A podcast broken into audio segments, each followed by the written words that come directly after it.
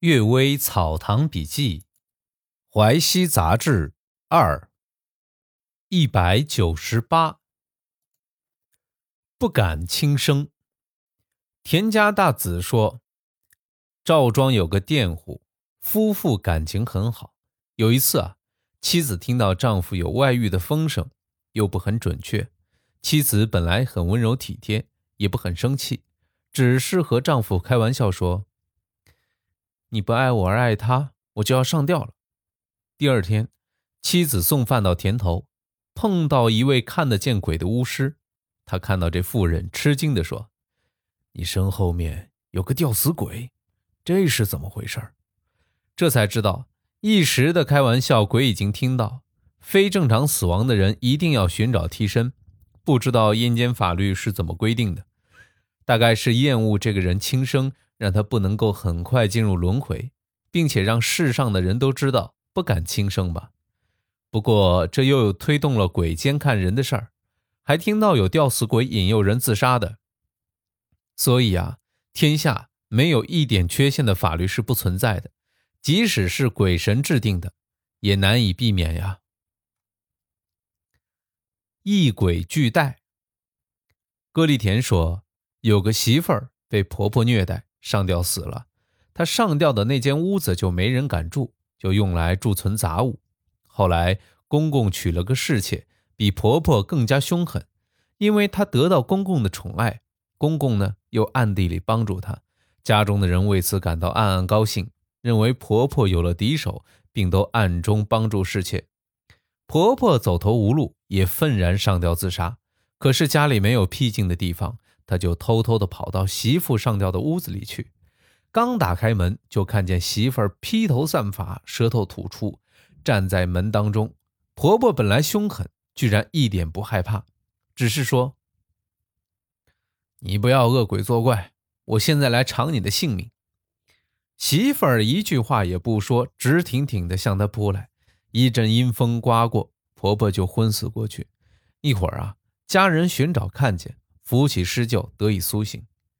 婆婆把见到媳妇儿鬼魂的事情说出来，众人劝解安慰，她也就打消了寻死的念头。夜里，婆婆做梦梦见媳妇儿，说：“婆婆吊死后，我当然可以得到替代，不过做媳妇儿的没有仇恨婆婆的道理，更没有把婆婆当做替代的道理，所以我拒绝了，让婆婆生还。”在阴间沉沦有万种凄凉痛苦，婆婆可千万不能走这条路啊！婆婆哭着醒来，感到惭愧后悔，无地自容。于是她就请来许多僧人，为媳妇儿做了七天水陆道场。葛富斋说：“这个媳妇儿有这种思想，完全可以依靠自己得到脱生，不必依赖僧人超度呀。”这话很恰当。不过富斋、利田都不肯讲出这家人的姓氏，使我感到遗憾。第三个故事，君子无妖。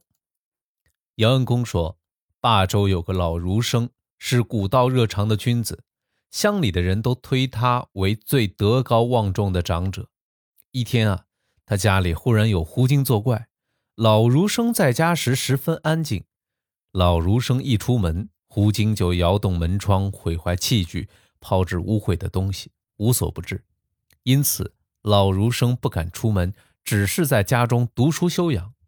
当时霸州的秀才们因为治河的事情要弹劾霸州的长官，约定在学校中集会，准备把老儒生的姓名列在署名的第一位。老儒生因为狐精作怪没有出席，所以只好另外推举一位王秀才做带头人。后来王秀才因此被判聚众抗官的罪而处死，而老儒生。却免了灾祸。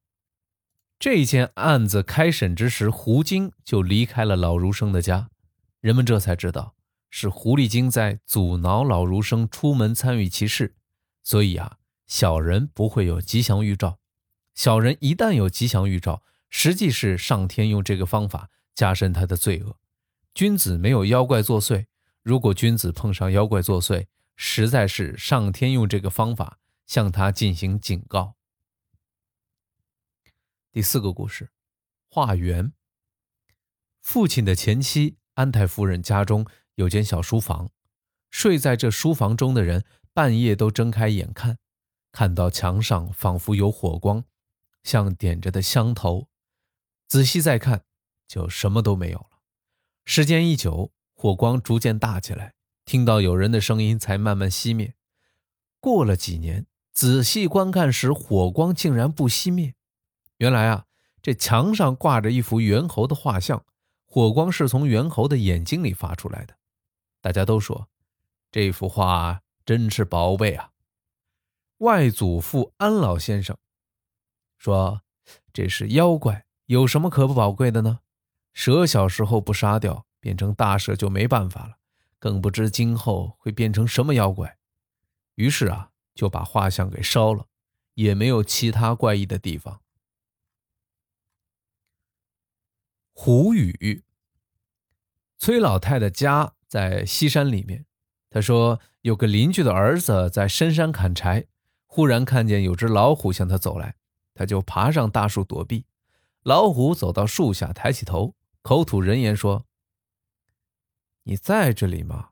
怎么不认识我了？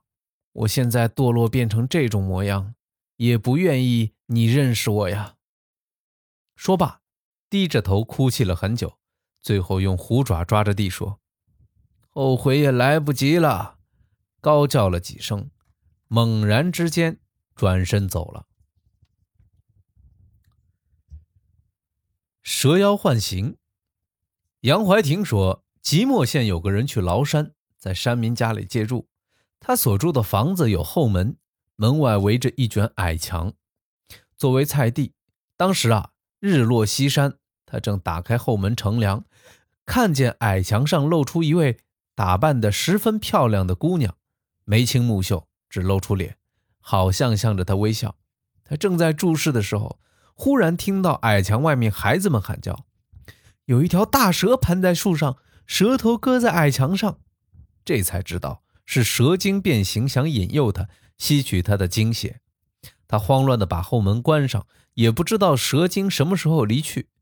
假如靠近蛇精，这个人就危险了。